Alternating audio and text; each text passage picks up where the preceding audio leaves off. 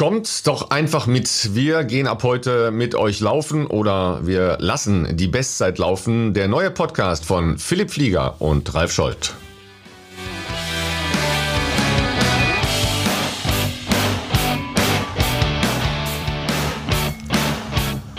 Ja, Philipp, jetzt sind wir mittendrin im Geschehen. Äh, macht jetzt ja jeder einen Podcast, äh, aber wir schauen als einzige von zwei ganz unterschiedlichen Perspektiven auf diese fantastische Laufszene. Was ist deine Perspektive? Äh, ja, ich glaube, der ein oder andere Zuhörer wird äh, wahrscheinlich wissen, dass ich äh, äh, noch im aktiven Sportgeschehen drin bin und äh, an Startlinien stehe. Du äh, bist natürlich auch häufig beim aktiven Sportgeschehen dabei, auf der anderen Seite der Startlinie oder vielleicht vielmehr auf der Reportertribüne. Ähm, es hat ein bisschen gedauert, glaube ich, bis wir äh, jetzt das äh, auf die Reihe bekommen haben. Äh, nicht, weil wir nicht schon loslegen wollten. Wir hatten ein paar Sachen im Hintergrund noch zu klären und äh, ja, freuen uns jetzt auch hier endlich loslegen zu können. Ähm, ich äh, bin gespannt, äh, wo uns das alles so hinführen wird. Ähm, und äh, ja, äh, wie wir dazu gekommen sind, können wir vielleicht auch noch kurz erwähnen. Also ist ja nicht so, dass wir uns jetzt erst äh, im Zuge des äh, Podcasts kennengelernt haben. Natürlich äh, kennen wir uns auch schon ein paar Jährchen länger. Ähm, die meisten äh, werden wahrscheinlich deine Stimme zumindest kennen, äh, nachdem du ja doch viele große äh, Marathons in Deutschland kommentierst, allen voran natürlich äh, den Berlin-Marathon, aber auch Frankfurt. Und ähm, ja, da äh, läuft man sich natürlich zwangsweise über den Weg und äh, ich hatte jetzt äh, nicht die vielleicht kreativste Idee, ähm, möchte man meinen, weil jetzt doch, wie du schon sagtest, viele Leute mit dem Podcast in dieser Zeit irgendwie begonnen haben, aber meine Idee für einen Podcast geht tatsächlich schon ein bisschen länger zurück und beschäftigt mich jetzt schon seit ja, einem knappen Jahr und ähm, hatte dann da noch nicht so den richtigen Plan, mit wem ich das machen möchte und äh, letzten Endes dann auch mit dem ganzen Thema Olympia-Qualifikation und Training und Trainingslager, ja, habe ich mich dann noch letztes Jahr erstmal davon ein bisschen distanziert, weil ich auch dachte, da muss ich mir jetzt vielleicht nicht noch ein Klotz mehr ans Bein wenden, sage ich jetzt mal. Ähm, aber jetzt im Zuge der Corona-Zeit äh, hatte ich gedacht, komm, lass, das, lass mal das mal noch wieder aufgreifen. Und ähm, als ich das diese Idee, sage ich jetzt mal, äh, auch über Social Media mal geäußert habe, äh, gab es zum einen relativ viel positiven Zuspruch ähm, von, von meinen Followern, was mich dann auch darin bestärkt hat,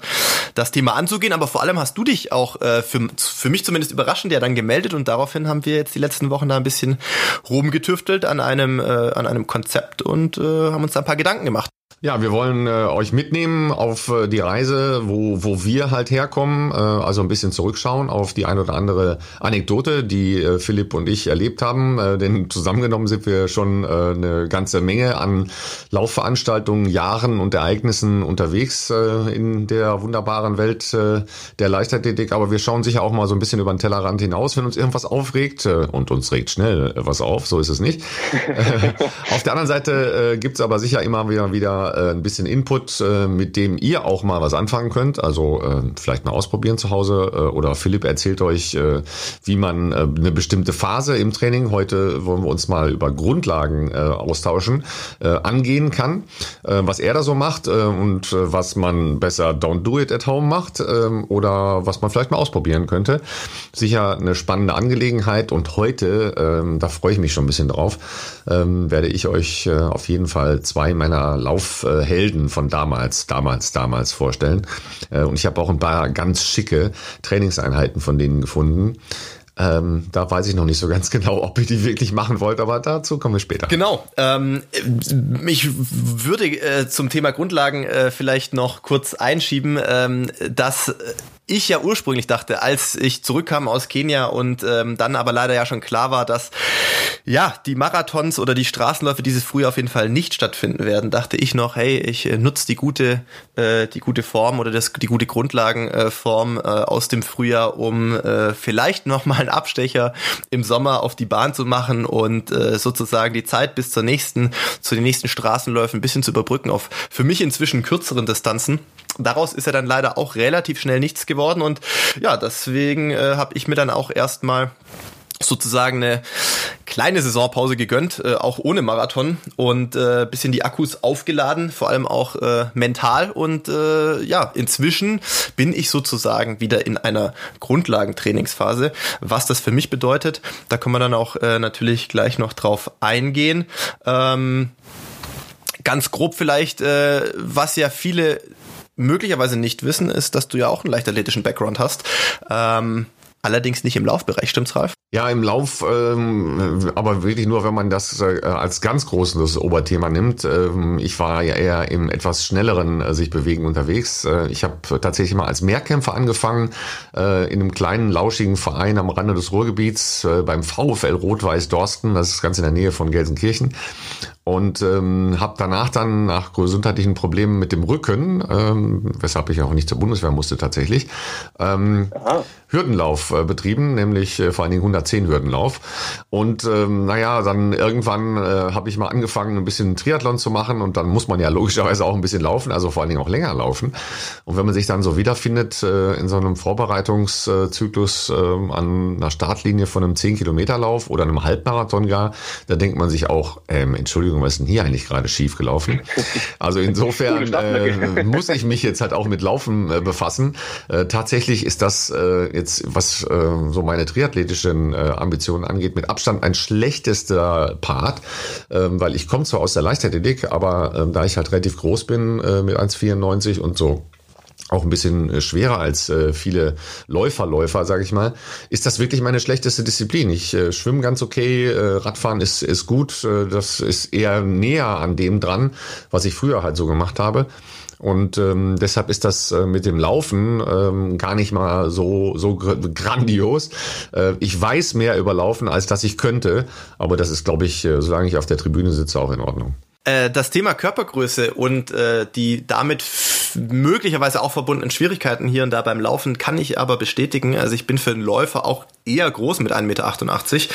Ähm, ich erinnere mich noch an, ich erinnere mich noch an die Zeit äh, von Craig Mottram, äh, dem Australier, ähm, als der damals so mit der, der Weltspitze, sage ich mal, äh, auf der Bahn so zumindest mithalten konnte. Ja, doch, er war, glaube 2005 in Helsinki auch Dritter bei der WM.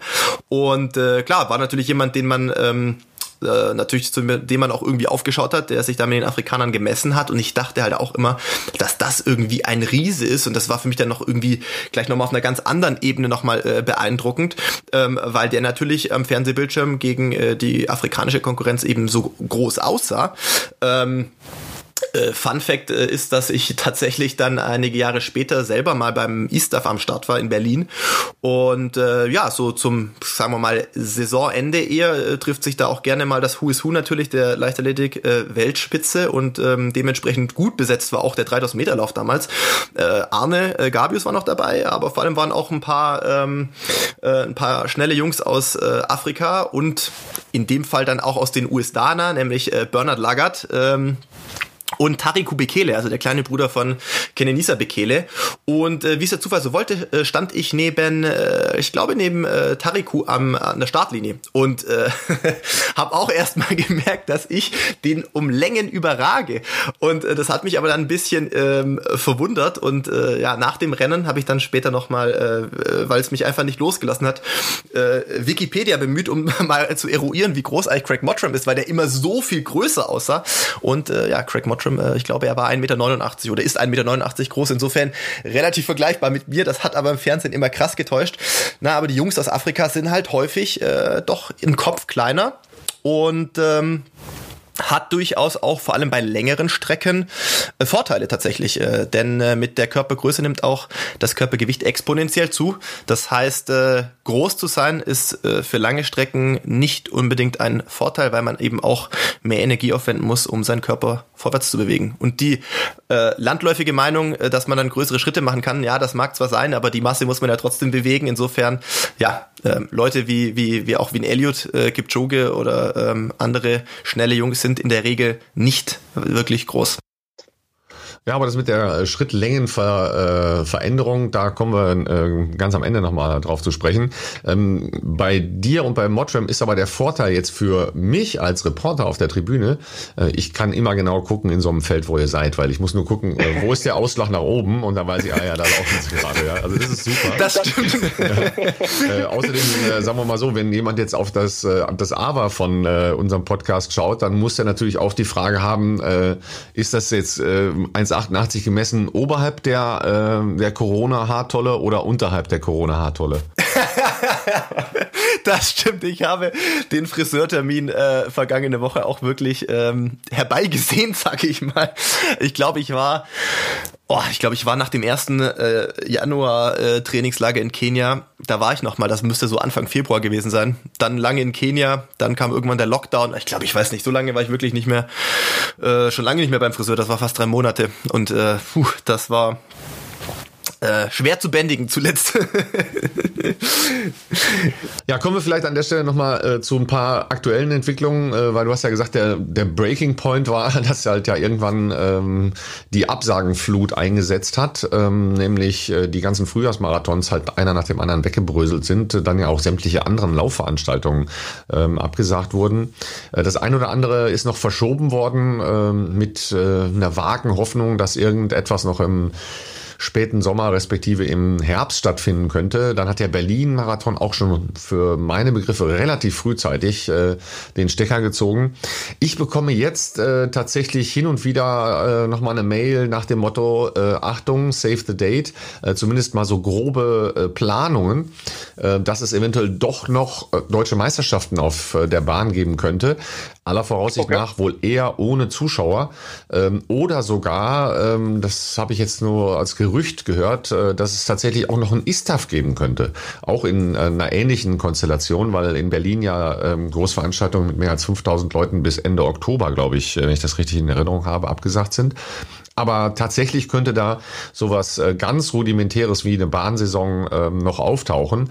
Ähm, da bin ich mal sehr gespannt. Das wird sicher jetzt auch viel damit zu tun haben, wie wie Fußball äh, sich organisiert bekommt, wie äh, dieses Basketballturnier, das ja jetzt in München stattfinden soll, äh, über die Bühne gehen kann.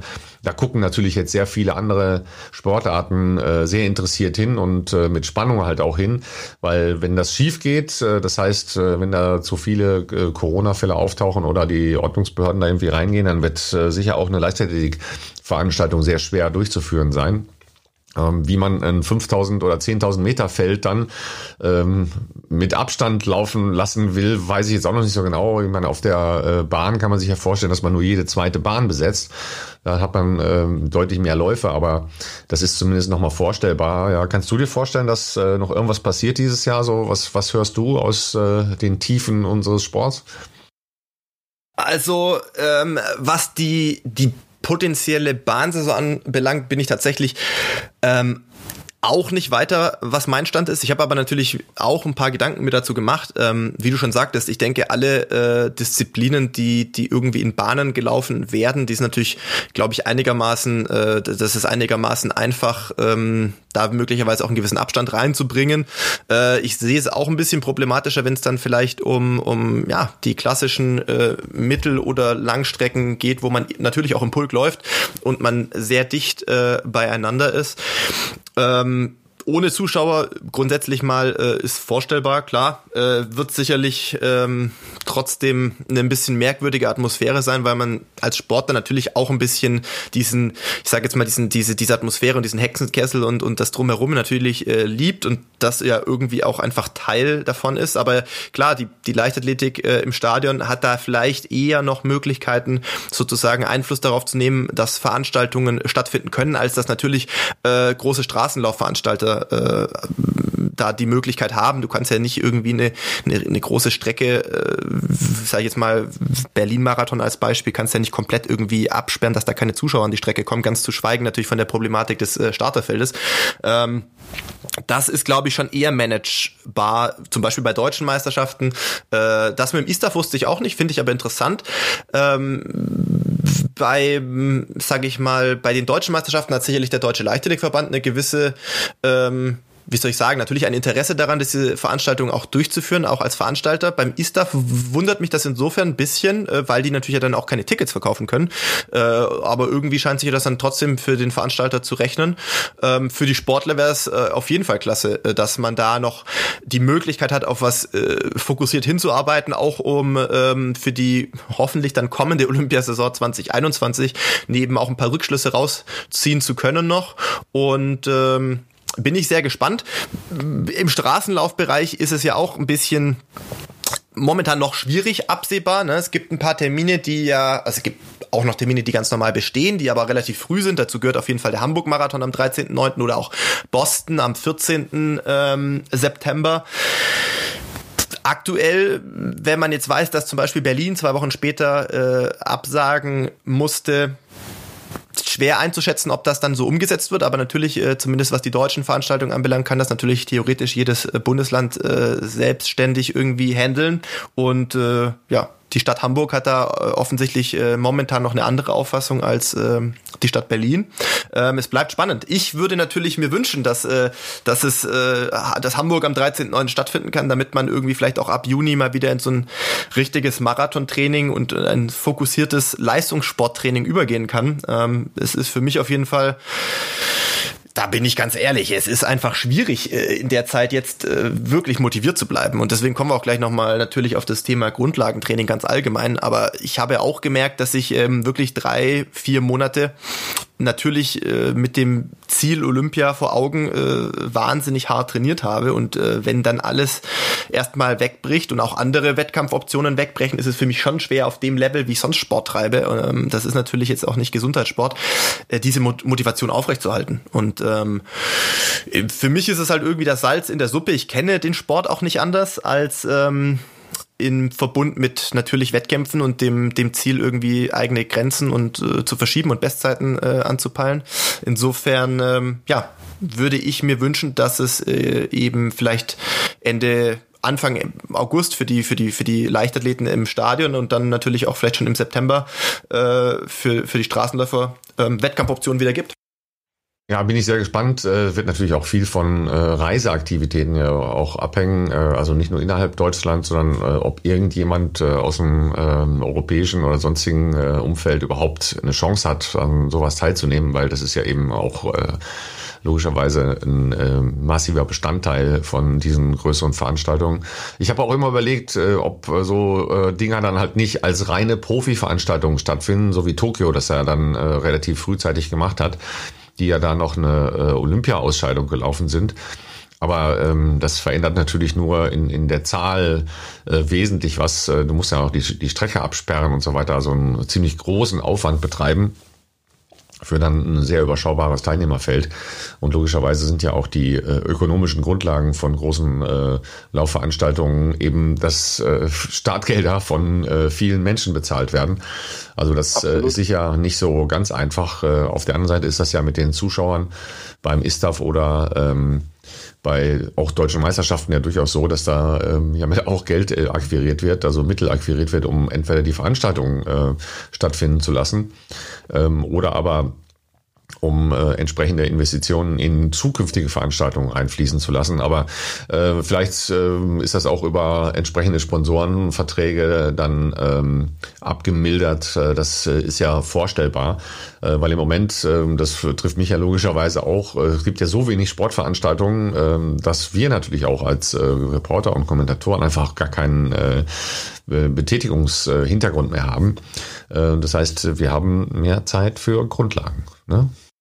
Ihr habt aktuell wahrscheinlich äh, auch einen leeren Kalender, würde ich mal vermuten, als äh, Sportreporter. Da ist jetzt, es, es, wird wahrscheinlich noch gar kein Termin wirklich stehen. Äh, es sei denn, die Bundesliga beginnt dann jetzt ja dann wieder, dann vielleicht. Äh ja, klar, ein paar Bundesliga-Termine, aber da bin ich jetzt auch mal wirklich gespannt, wie das weitergeht. Ähm, ja. Aber die gesamte Leichtathletik-Saison ist ja mal einfach äh, weggewischt worden, inklusive logischerweise Olympischen Spiele. Vergisst man ja äh, fast schon wieder, weil das äh, jetzt ja schon so von uns äh, allen im Kopf ist. Ah ja, klar, findet jetzt ja. nächstes Jahr statt. Ähm, das ja. war ja das ganz, ganz große Ding, wo alle drauf, äh, drauf zugearbeitet haben.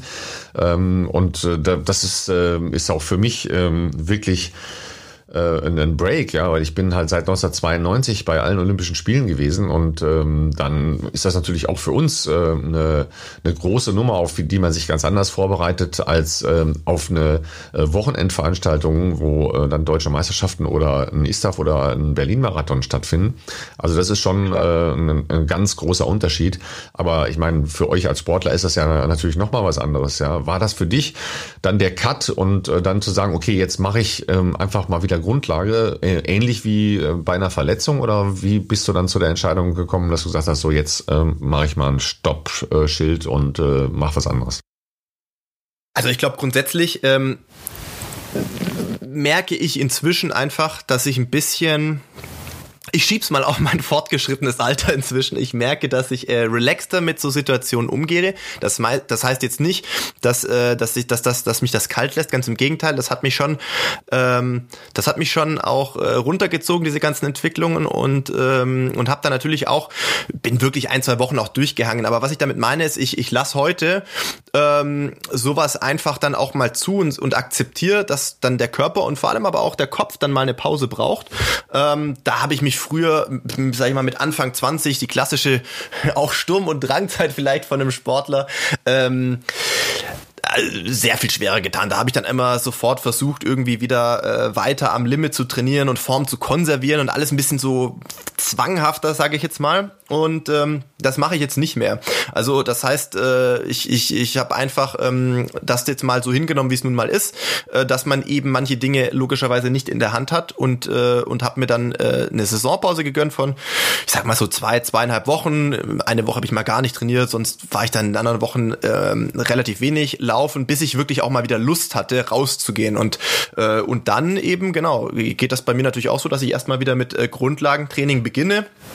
Ähm, das ist bei mir ähm, aktuell einfach damit verbunden, dass ich ähm, sehr viel profiliert laufe, ähm, bewusst äh, quasi Höhenmeter mit einbaue für die Kraftausdauer und ähm, und dass man sich peu à peu natürlich wieder an, an ein solides Niveau an, an Kilometern auch gewöhnt, den Körper dran gewöhnt.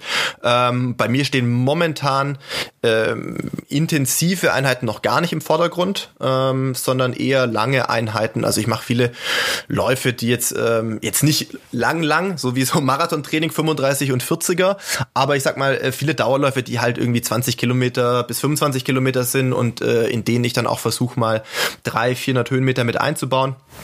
Ähm, das ist jetzt so das, was mich, glaube ich, die nächsten zwei, drei Wochen erstmal so ein bisschen beschäftigen wird. In der Zeit, denke ich, werde ich auch wieder die ersten 30er mit einbauen. Ähm, und dann peu à peu, wenn bis dahin zum Beispiel ein Termin ähm, wie Hamburg noch im Kalender steht, dann wird schon, werde ich schon versuchen, peu à peu mich von einem soliden Kilometerumfang, der bei mir normalerweise so bei, wenn es kein Marathontraining ist, sage ich mal roundabout 140 Kilometer im Schnitt, sicherlich auch mal 150, 160, ähm, würde ich dann schauen, dass man sich peu à peu auch wieder an dieses Extrem von 200 äh, Kilometern und mehr gewöhnt und dann natürlich sukzessive auch äh, man sich wieder diese Marathon-Tempo-Bereiche äh, erarbeitet. Das ist dann bei mir ähm, ein Tempo äh, roundabout ja zwischen 305, 310, ähm, dass man sich das dann auch wieder ähm, erarbeitet. Aber äh, wie gesagt, zunächst in einem ersten Schritt geht es eben drum Kraftausdauer klassisch durch äh, zum Beispiel Fahrtspiele im Gelände oder äh, längere Läufe, äh, in denen man eben versucht, äh, Höhenmeter zu machen, Berganläufe, solche Dinge. Und äh, und dass man dann eben mal erstmal wieder auf einen äh, das ist natürlich im Einzelfall sehr unterschiedlich. Wir müssen nochmal darauf hinweisen du hast das eingangs schon gemacht. Äh, das was ich jetzt hier an Zahlen äh, droppe ist natürlich für ein leistungssportliches Niveau äh, ähm, gedacht. Aber ähm, das ist so das was mich denke ich mal die nächsten zwei bis drei Wochen äh, beschäftigen wird aber mal als Interesse, äh, wenn du sagst, ähm, ruhiger Dauerlauf, äh, was, was heißt das so im Kilometerschnitt? Äh, weil du hast ja gesagt, klar, also drei, drei, Richtung drei Minuten geht's halt, wenn es intensiver wird, logischerweise. Was ist ein ruhiger Dauerlauf? Also zum Beispiel heute Morgen äh, ruhiger Dauerlauf oh, vorm Frühstück. Ich weiß nicht, was war das heute Morgen um halb acht oder sowas. Ähm, das waren für mich jetzt 350, äh, 350er Schnitt ähm, und da waren es für die 16 Kilometer. Das war jetzt eine Runde, die verhältnismäßig flach war. Ich glaube 130 Höhenmeter. Ähm, Aber äh, ja, also klar, bergan logischerweise läuft man äh, dann nicht ganz so äh, schnell, aber ähm, ja, wenn ich jetzt flach unten war, dann waren es immer so 330, 340. Ich sag mal so, alles roundabout 345 ist für mich einfach ein tendenziell eher ruhiger Dauerlauf. Ähm, und wenn es über vier Minuten geht, sagen wir mal 4,10, das ist für mich ein regenerativer Dauerlauf. Und äh, das ist dann mit Atmen oder ohne Atmen? ähm, ich habe mich heute Morgen ein bisschen verschätzt, ähm, äh, was die, die, äh, das Outfit anbelangte. Ich habe es kälter eingeschätzt, als es wirklich war. Insofern habe ich dann auch ein bisschen geschwitzt. Ähm, dann freut man sich auch auf die Dusche. Aber äh, ja, es ist bei 3,50 muss ich jetzt nicht so sehr atmen, sage ich mal. Aber es gibt dann auch mal wieder Einheiten, wo man natürlich auch merkt, dass man da natürlich Bock drauf hat, äh, wo man, ähm, wo man auch mal ein bisschen Gas gibt, einfach, damit man mal wieder ein bisschen auch die, die Lunge durchboostet. Das war letzte Woche, habe ich mal ein, ich glaube, es waren 20er gemacht. Ähm, 10 Kilometer flottes Einlaufen, das war so 36, 50, glaube ich. Ähm, und dann auf der zweiten Hälfte mal so 10 Minuten, also 10 Mal einen Minutenlauf eingebaut, also eine Minute schnell, eine Minute ähm, locker und den Rest noch aufgefüllt. Das waren dann, glaube ich, noch 10 Kilometer hinten drauf in 32, 50 rum oder sowas äh, mit den Tempowechseln. Äh, da habe ich dann schon auch ein bisschen geschnauft und äh, das gehört natürlich auch dazu. Das äh, macht natürlich auch Bock und äh, muss dann auch ab und zu mal sein. Ja, ich komme eher so von der, äh, wie soll man sagen, ähm, Grundlage, der Grundlage, der Grundlage äh, des Hobbyjoggens, ja. Ähm, weil äh, das, was ich mal so äh, geträumt hatte von Triathlon-Wettkämpfen in dieser Saison, findet ja auch alles nicht statt. Ja, also äh, laufe ich einfach nur ein bisschen äh, gemütlich in der Gegend rum. Ähm, allerdings, äh, wenn, wenn ich halt so Grundlage mache, ähm, im Triathlonsport ist relativ verbreitet, dass man in der Grundlagenphase auch V2 Max, also maximale Sauerstoffaufnahme verbessert, äh, damit man eben anders in äh, ein Grundlagentraining reinkommt. Äh, machst du das auch schon oder lässt du das Ganze in der, äh, in der Übergangsphase? Das ist bei mir jetzt zunächst mal tatsächlich erstmal eine Übergangsphase, weil ich eben auch die letzten ähm, paar Wochen wirklich weniger trainiert habe. Ähm, Mache ich jetzt in der Phase aktuell geht es mal wieder darum, eben, ja, wie soll ich sagen, also sich an so normalen Kilometerumfang zu gewöhnen und da will ich noch gar nicht so wahnsinnig schnell laufen, sondern erstmal äh, Muskel- und Sehnenapparat ein bisschen Zeit geben, dass man sich daran gewöhnt. Und ähm, das andere kommt bei mir erfahrungsgemäß relativ schnell. Das ist natürlich auch ein Learning aus der Vergangenheit. Ne? Also ich weiß auch noch, dass man eben, äh, ich habe relativ spät erst so richtig wieder mit Leistungssport angefangen, also mit, mit, mit 18 war das bei mir. Ähm, und dann ist man mit 20, hat man immer so eine innere Unruhe. Ne? Da hast du immer das Gefühl, wenn du mal einen Tag nicht trainierst, dann geht so viel verloren und, und, und man hat immer das Gefühl, du musst immer am Ball bleiben, immer pushen, pushen, pushen. Und ähm, ein Learning aus den letzten Jahren, ne, ist natürlich mit 33 oder 32 noch also schon einige, einige Zeit vergangen, ist bei mir schon so ein Learning, wenn man sich am Anfang mal zwei, drei Wochen Zeit gibt, ähm, dem Körper primär, bei mir dann eben den Bewegungsapparat sich an äh, eine gewisse Kilometeranzahl und eine gewisse Länge der Läufe zu gewöhnen, dann kommt das, ähm, was eben du angesprochen hast mit V2 Max oder einfach mit der Qualität, das geht bei mir relativ schnell. Also nur mal als Beispiel. Ähm, weil es eben für dieses Frühjahr jetzt ganz gut gepasst hat. Ähm, ich habe nach Berlin, was ja nicht erfolgreich war, den Berlin-Marathon im vergangenen Herbst bei mir, äh, mir eine Verletzungsauszeit gegönnt. Dann hatte ich ein paar andere Termine. Ich glaube, ich habe erst so Mitte November wieder angefangen mit der Phase, wo ich jetzt gerade zum Beispiel drin bin. Ähm, was man ja auch ganz gut zum Beispiel beim Silvesterlauf sieht, da war ich jetzt noch in keiner atemberaubenden Form, habe da so vier, fünf Wochen so Grundlagentraining für mich gemacht. Ich glaube, ich war einmal auf der Bahn, ansonsten nur Fahrtspiele, also das sind Fahrtspiele für die Leute, die da nicht wissen, was ich damit meine, oder Fahrtlecks. Ähm, das kann alles Mögliche sein an, an Minutenbelastungen, also sprich, aber bewusst halt nicht im Stadion zu trainieren, an, an bestimmten äh, Tempoprogrammen, wo man immer weiß, was weiß ich, 15 mal 400, 8 mal 1000 oder sowas, sondern eben da mehr aufs Körpergefühl hört. Sprich, man sagt zehnmal eine Minute schnell, eine Minute locker, äh, 15 Mal oder was auch immer, das kann man natürlich vollkommen ausbauen. Pyramidenprogramme, zwei Minuten schnell, ähm, drei Minuten schnell, vier Minuten, fünf Minuten, vier, drei, zwei, so ein Pyramidenprogramm und äh, was weiß ich, da immer die Hälfte Pause. Äh, über so eine wirklich sagen wir mal, körpergefühlsbetonte äh, Trainingssteuerung äh, konnte ich im am Silvesterlauf, äh, was weiß ich, was bin ich da gerannt, äh, knapp über 30 Minuten. Und äh, bin mit diesem mit dieser Grundform, äh, sage ich jetzt mal, die ich da hatte, äh, nach Kenia ins Trainingslager gefahren, habe da vier Wochen trainiert, habe noch mal zwei Wochen zu Hause trainiert. Das war dann schon richtig scharfes Training. Und äh, konnte aber innerhalb dieser sechs Wochen ähm, in äh, Barcelona eine neue Halbmarathon-Bestzeit mit äh, einer Stunde, zwei Minuten und 50 Sekunden aufstellen, ähm, wo ich 29,20 durchgegangen bin.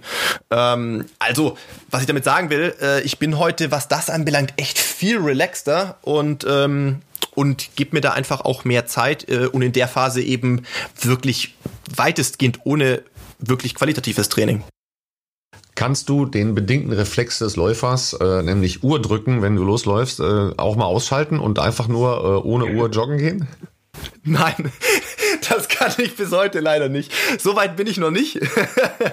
ähm, ich, ich, äh, das, das ist noch in mir drin. Also das, äh, ich äh, bin gespannt, ob, ob, ob man das jemals ablegen kann, weil man ist das natürlich. Das klingt jetzt banal, aber seit ich laufe, hast du eine Uhr. Natürlich, ja, also da muss man natürlich schon sagen, als ich mal angefangen habe, äh, was weiß ich, mit, mit auch mal mit mit acht Jahren mit mit, mit meinem Vater laufen gehen. Klar, da hatte ich eine Casio-Uhr. Ne, da gab es noch es noch keine Herzfrequenz, da gab es noch kein GPS und solche Sachen. Ähm, aber auch da wollte ich immer wissen, wie lange wir jetzt laufen waren. Ne? Also ob wir jetzt da 20 Minuten oder 30 Minuten äh, äh, laufen waren. Und äh, das verbinde ich schon irgendwie mit dem Laufen bis heute. Dieses, äh, man läuft los, drückt auf die Uhr, man stoppt und dann wird auch wieder abgedrückt. Ich bin gespannt, ob das jemals kommen wird oder ob da doch dann immer die Neugier auch überwiegt. Jetzt mal losgelöst von irgendeinem Tempo oder irgendeinem Schnitt, den man dann vielleicht anstrebt oder auch nicht anstrebt, äh, dass man doch irgendwie wissen will, wie lang die Runde war, äh, die man dann äh, äh unterwegs war oder, oder die man zurückgelegt hat. Ja, man, man redet sich das ja immer schön, warum man ganz dringend die Uhr braucht, logischerweise. Ne? Also äh, in, in äh, meiner Szene äh, heißt es ja immer, äh, ne, so Strava ist ja so ein, äh, so ein Grundprogramm, wo alles äh, aufgezeichnet und rumgezeigt wird in der Szene. Ja, if it's not on Strava, it's not done. Ja, also ganz, ganz klar. Ja, äh, das ist ja in Kenia ist es ein bisschen ähnlich. Ja, wenn ich das äh, aus den Erzählungen äh, richtig weiß, äh, entspannte Kilometer rechnen die ja gar nicht in ihre Wochenkilometer ein. Ja, also von daher. Richtig, ja. Das ist, äh, das ist schon anders, weil wenn die sagen, ja, wir laufen nur 100 Kilometer die Woche, dann denkst du, wie 100 Kilometer? Ja, aber die lassen die Regenerationseinheiten alle weg. Und entspannt heißt bei denen wirklich entspannt. Also da wird man als, äh, sag ich mal, Europäer immer auch ein bisschen ja, was heißt äh, belächelt, glaube ich, so würde ich es wahrscheinlich ganz gut beschreiben, wenn man dann am Nachmittag, also Vormittag ist dann schon, äh, klar, es gibt die qualitativen Tage, äh, viele Kenianer äh, trainieren noch nach dem klassischen ähm, äh, Prinzip äh, Track Tuesday, also äh, Bahnprogramm am Dienstag, Donnerstag ist dann meistens Fahrtleg und Samstag Long Run. Äh, früher, auch aufgrund der, der, also dass die Leute eben in Gottesdienst gegangen sind, sonntags, waren dann Sonntag sogar oft frei, manche praktizieren das heute noch. Ähm, aber was immer ist auf jeden Fall, ist, dass nachmittags locker gelaufen wird. Und locker bei Kenianern äh, kann auch mal ein Sechser Schnitt sein. Ne? Nur die Europäer ja, nur die Europäer tun sich schwer, langsamer als ein Viererschnitt zu laufen, sag ich mal, oder 420, 410 und man fällt dann natürlich auf, dass man dann am Nachmittag äh, doch äh, schneller unterwegs ist und ich glaube, das wird von dem einen oder anderen Kenianer oder von der einen oder anderen kenianischen Drehgruppe immer ein bisschen belächelt. Ich denke immer, ach, die Europäer, das ist einfach, das Hopfenmalz verloren. Die können halt nicht langsam laufen. Und Aber das, äh, ist, das, äh, das ist ein Thema, das, das müssen wir nochmal ausgiebig äh, diskutieren, ja, weil äh, ich bin eigentlich auch ein Vertreter ähm, der, äh, der Frage, Fraktion nur langsam laufen macht schnell. Ja, ähm, das ist auf jeden Fall nochmal ein Thema, dem wir uns äh, unbedingt zuwenden müssen. Gesondert vielleicht, vielleicht holen ja, wir dann noch einen, einen anderen äh, krassen Vertreter äh, mit ans Mikro, ja, der ein bisschen ja, Feuer gibt, ja, weil äh, das ist ein spannender Ansatz, ja, und äh, diese Entspanntheit, äh, die ähm, nicht nur afrikanische Läufer, aber entspannte Läufer da teilweise an den, an den äh, Tag legen, das ist schon spannend, ja, das ist schon spannend. Ja. Da ich kann man auch lernen von tatsächlich, ja, also dieses bisschen locker lassen. gesehen, äh, irgendwie zwei Tage vor vor, dem Berlin-Marathon. Äh, das war, also da, da hätte ich sehr, sehr, sehr gut mitlaufen können. Das war super entspannt. Ja, gut, da, da atmet der nicht übrigens, ja. Aber äh, das ist, äh, so sieht man halt einfach mitteleuropäische äh, oder auch amerikanische Läufer sich nie fortbewegen. Da würden die mal sagen, ja, da muss ich nicht aus dem Haus gehen.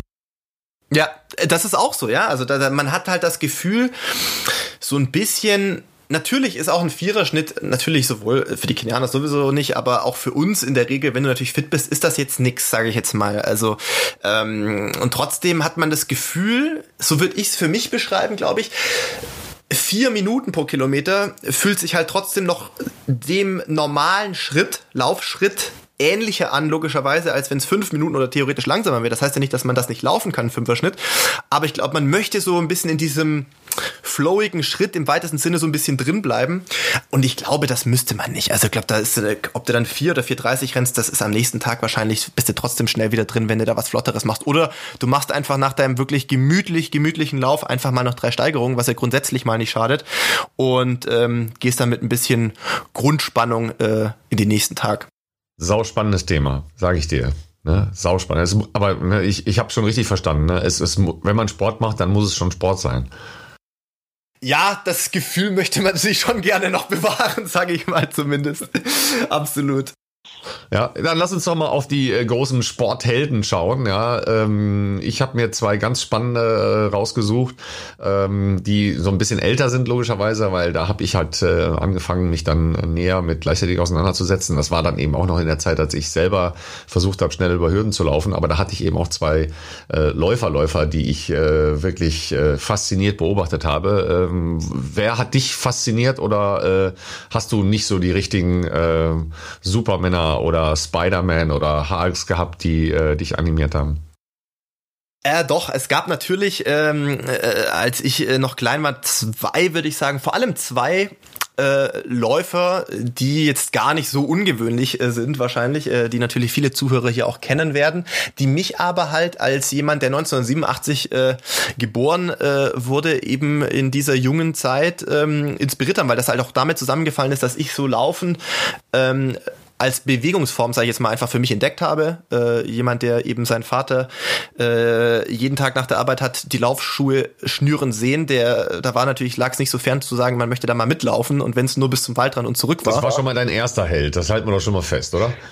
Das auf jeden Fall, ja. Also so bin ich überhaupt, habe ich als, als, als Kind Laufen wahrgenommen und entdeckt und dann aber auch in einem zweiten Schritt, ähm, das war ja ganz weit weg von Leistungssport, ähm, so lange genervt natürlich, bis, bis ich da mit durfte sozusagen und, und habe dann, äh, da reden wir natürlich von, keine Ahnung, wie lang war das, bis zum Waldrand und zurück, vielleicht knapper Kilometer hin und zurück, ähm, äh, wo, wo ich dann für mich natürlich ganz schnell gemerkt habe, diese Bewegungsform, das macht mir Spaß. Also das fühlt sich irgendwie gut an. Man fühlt sich auch danach irgendwie besser.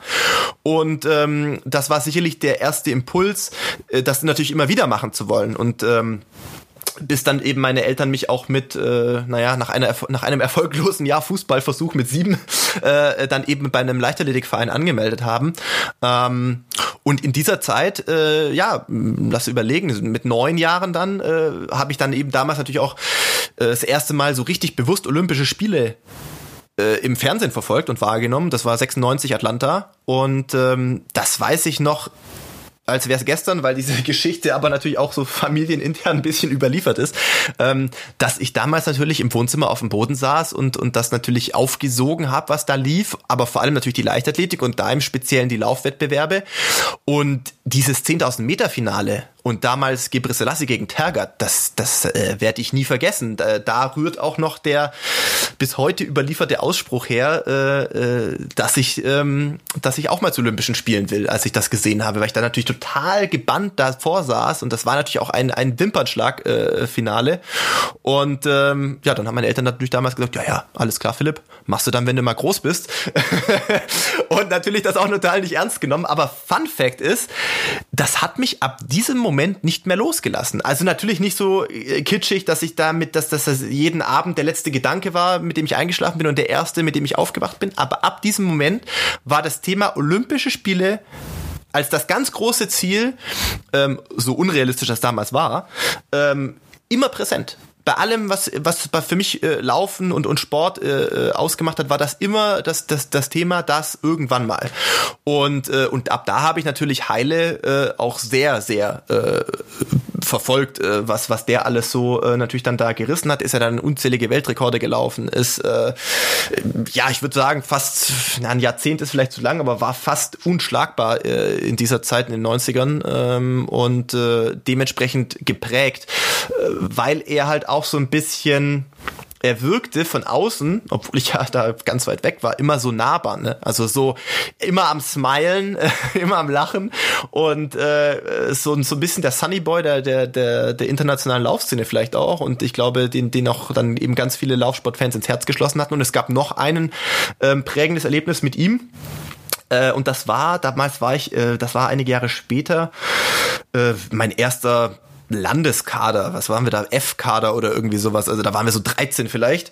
Ähm, und äh, wir, wir, wir hatten da vom Württembergischen Leichtathletikverband ähm, die Möglichkeit, ähm, damals gab es das Meeting noch. Ich weiß gar nicht mehr genau, wie das offiziell hieß, aber es gab es eben in der Schleierhalle, gab es immer ein äh, großes internationales äh, Leichtathletik-Sportfest und, äh, und wir sozusagen, wir Kaderathleten, äh, hatten da die Möglichkeit eben umsonst äh, Eintritt zu bekommen. Und, ähm, und da ist Heile auch einmal mitgelaufen, 3000 Meter. Und wenn du das natürlich mal, also wirklich von der Bande direkt ziehst, wie unfassbar schnell das ist. Und dann in der Halle, klar, 200 Meter Rundbahn, das wirkt auch nochmal natürlich anders. Das hat einen einfach fasziniert mit, mit was für einer Leichtigkeit äh, und mit was für einem Speed aber auch, die da natürlich ähm, um die Bahn äh, geheizt sind, sage ich jetzt mal im wahrsten Sinne des Wortes.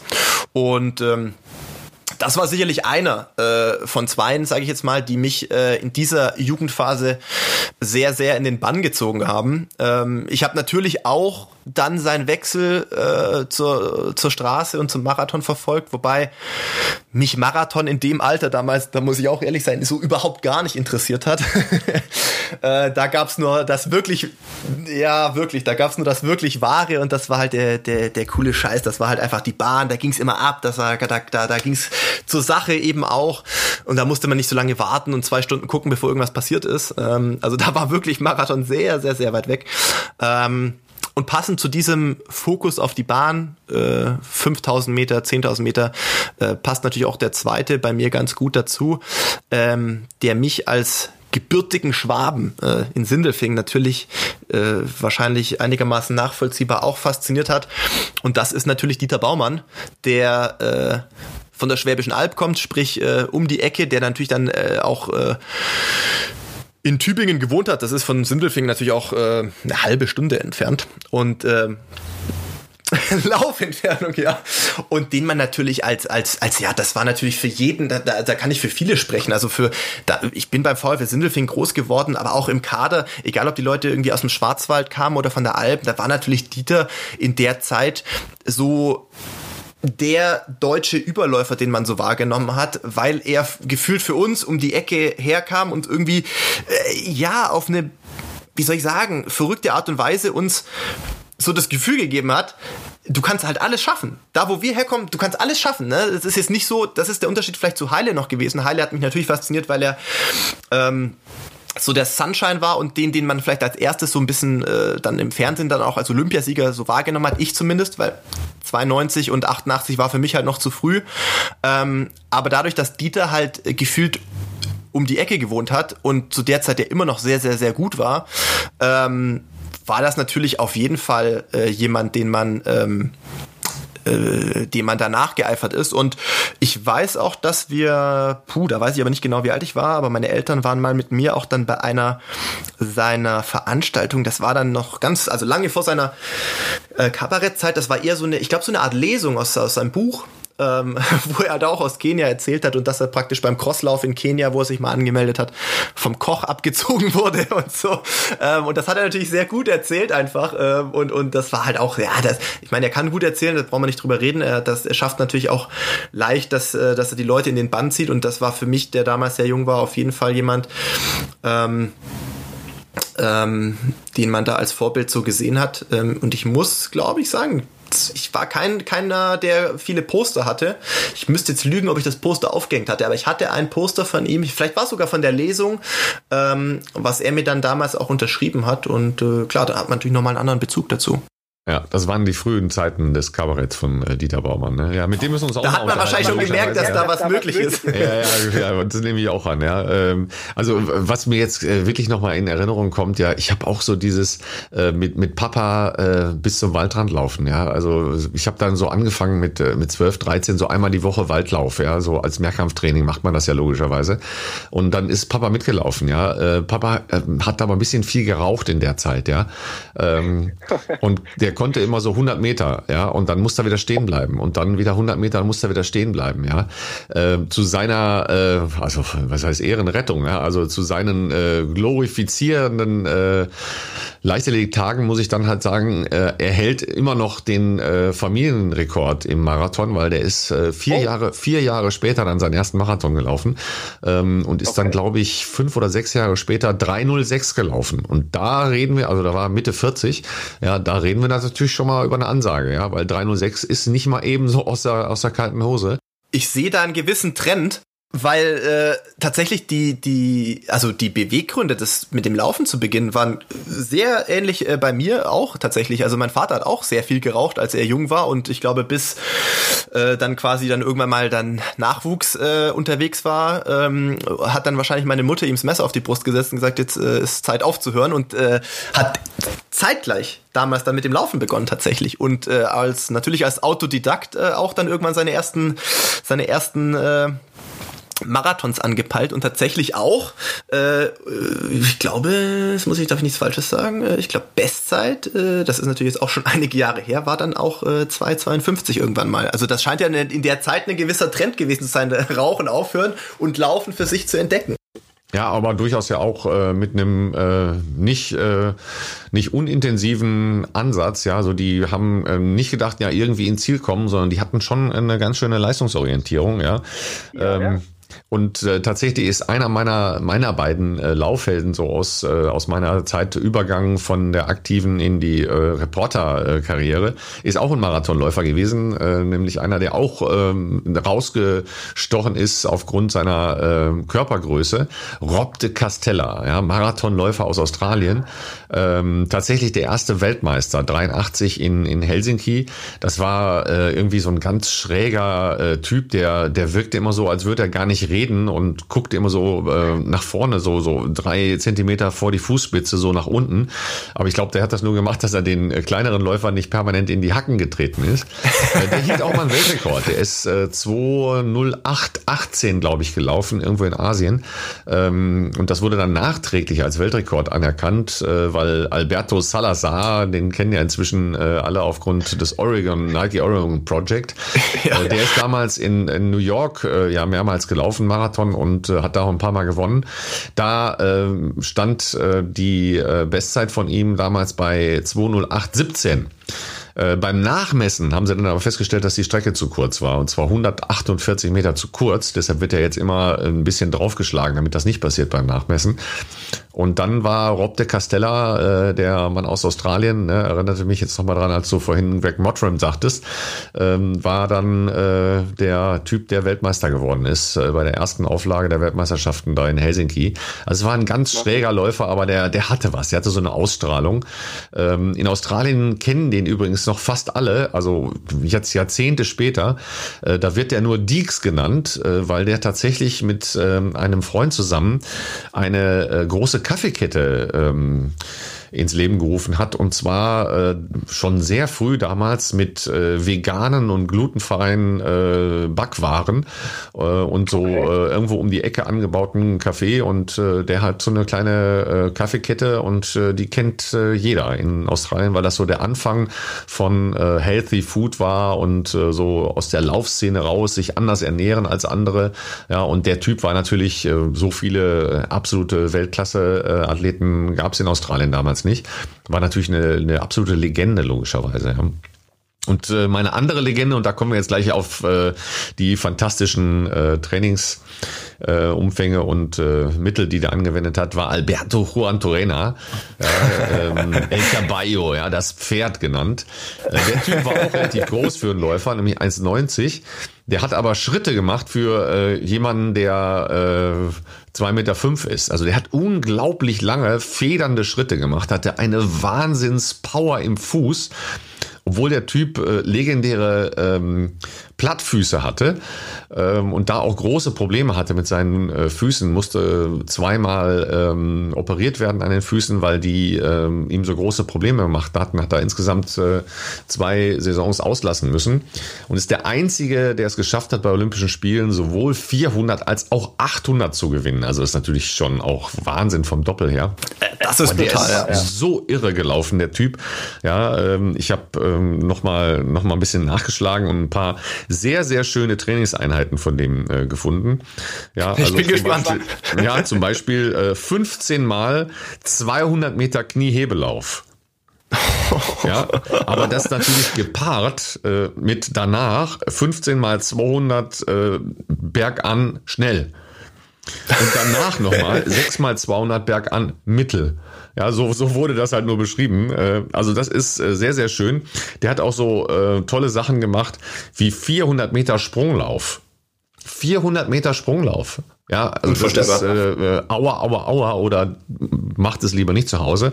Ja, macht mal 80 Meter Sprunglauf oder vielleicht mal 100 Meter. Aber Vorsicht, da kriegt man unfassbaren Muskelkater davon. Und äh, bei 200 Meter Kniehebelauf äh, auch viel Spaß dabei. Beim 15. wird es übrigens ein bisschen zäh bis zu 200 Metern. ja. Der Typ äh, war dann nachher ähm, nicht nur ein großer ähm, Sportfunktionär in, in Kuba, sondern äh, auch in der ähm, Welt des äh, ähm, Olympischen Sports. Der ist nämlich äh, IOC-Mitglied und ähm, war, glaube ich, einer der Vizepräsidenten des äh, Internationalen Leichtathletikverbandes. Nicht nur mit ruhmreichen äh, Taten, die er da vollbracht hat, aber natürlich ähm, als äh, stolzer Kubaner äh, hat er natürlich sein Vaterland da vertreten. Und der ist übrigens nach seiner aktiven Karriere jeden Tag gelaufen und äh, hat auch äh, diverse Marathons bestritten. Aber ich habe keine Zeit von dem gefunden. Also der ist dann auch fast das immer. Ich aber auch nicht. Ähm, nee, das äh, war mir auch nicht äh, bewusst. Ähm, ich habe aber wie gesagt keine Zeit gefunden. Hätte mich sehr interessiert. Ich muss dann nochmal recherchieren. Vielleicht weiß es auch irgendjemand. Ähm, der ist dann halt auch äh, nicht irgendwo, keine Ahnung, in New York oder sonst wo gelaufen, sondern zu Hause, also Havanna Marathon oder solche oder Havanna Halbmarathon. Ähm, und hatte auch dann äh, später noch sehr, sehr lange seine ähm, seine Visage gezeigt und ähm, die Siegerehrung davor genommen. Aber der ist äh, einige Marathons gelaufen, weil er jeden Tag laufen gegangen ist, auch nach seiner aktiven Karriere.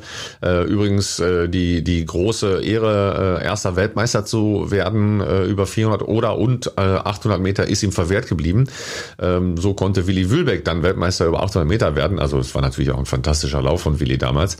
Aber äh, der auch eine Bestzeit von 1,43 rum hat, Willi? 1,43, 75 65 in diesem Finale gelaufen, ja. werde ich nie vergessen. Ja. Ähm, aber Alberto Juan Toreno war auch in diesem Wettbewerb drin, aber hat sich im Vorlauf über 400 Meter beim Austrudeln ähm, einen Knöchel gebrochen. Und zwar ist er auf die Innenkante der Bande getreten und hat sich einen Knöchel gebrochen. Und das war's. Wahnsinn. Und das war's. Ja, so viel zu meinen Helden. Das war's dann auch für heute, oder? Das, äh, ja, war's für heute. Äh, ich freue mich auf die nächsten Folgen schon. Ihr zu Hause ähm, könnt uns natürlich sehr gerne ähm, Feedback geben. Ihr findet uns auf allen gängigen Social Media Plattformen und äh, könnt uns gerne was schreiben oder ähm, ja, was ihr sonst noch gerne hören möchtet. In diesem Sinne, viel Spaß beim Laufen da draußen und äh, wir hören uns wieder. Langsam laufen ist auch Sport. Tschüss.